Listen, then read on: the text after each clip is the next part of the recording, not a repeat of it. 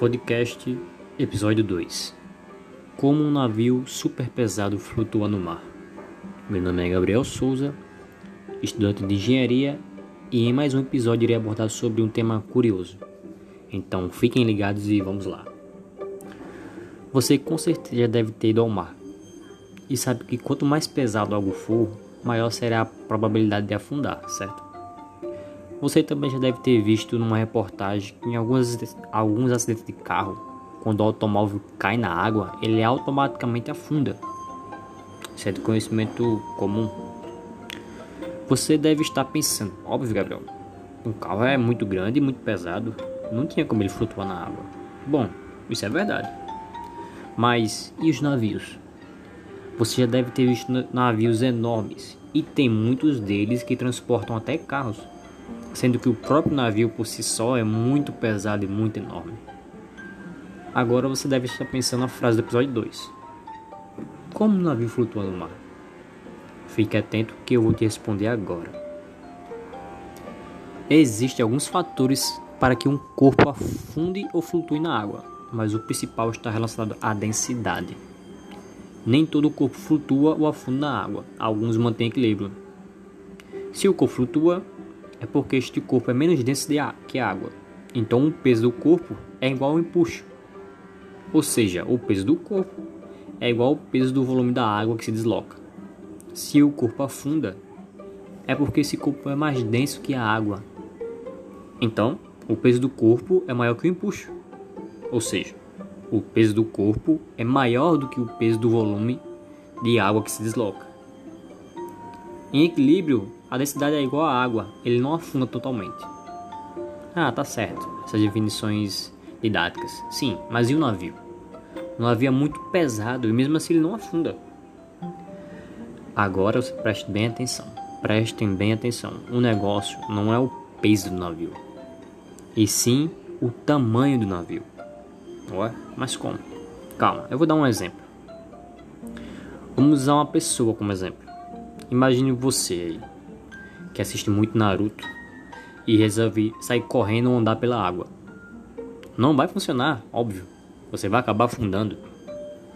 Mas essa mesma pessoa deitada, parada na água, deitada, e não em pé, ela consegue boiar sem grandes dificuldades. O peso do corpo é o mesmo nas duas situações. A diferença está na concentração desse peso. No primeiro exemplo, ele fica todo concentrado nos pés da pessoa. Já no segundo, ele é distribuído por toda a área do corpo. Aí é como se você ficasse mais leve, pelo menos do ponto de vista da água que o cerca. E para os barcos vale exatamente a mesma regra. Se o volume for bem razoável, a quantidade de líquido deslocado por ele terá poder suficiente para manter um corpo de peso enorme flutuando. E é por isso também que o navio flutua, pois boa parte do interior de que o barco é composta é composta por ar, diferente de um cubo de aço que é totalmente sólido por dentro. A densidade média de um barco, que é a resultante de um conjunto de aço mais o ar, é bem mais leve quando comparada à densidade média da água, fazendo com que uma parte muito pequena do barco, que é aquela parte de baixo mesmo, realmente tenha que afundar antes de ter deslocado seu peso. Assim, para que o material flutue na água, não depende somente da massa, não, não, mas sim da distribuição da massa pelo volume ocupado, ou seja, densidade. Quanto mais distribuída estiver a massa, ou seja, quanto maior for seu volume, menos denso será o objeto e ele flutuará. Por isso que o segredo está no tamanho do barco. Quanto mais pesado ele for, maior ele tem que ser. Uma curiosidade. Por que o navio ele não vira quando tem tempestades? Ele fica balançando para um lado e para o outro.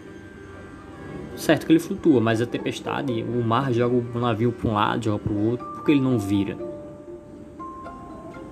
Vou te falar por quê. Porque dentro do casco do navio existem várias câmeras de água. Essas câmeras elas impedem que o navio vire. E ao lado exterior do barco no começo no fim. Existem várias linhas de medidas que elas são monitoradas lá da cabine do capitão. para saber o nível exato da navegação e as medidas que eles possam tomar caso haja tempestades. Espero que vocês tenham entendido porque um navio gigantesco e muito pesado flutua sobre a água. E se alguém te perguntar sobre esse assunto, agora você pode pagar de intelectual. Esse foi nosso episódio 2. Até a próxima.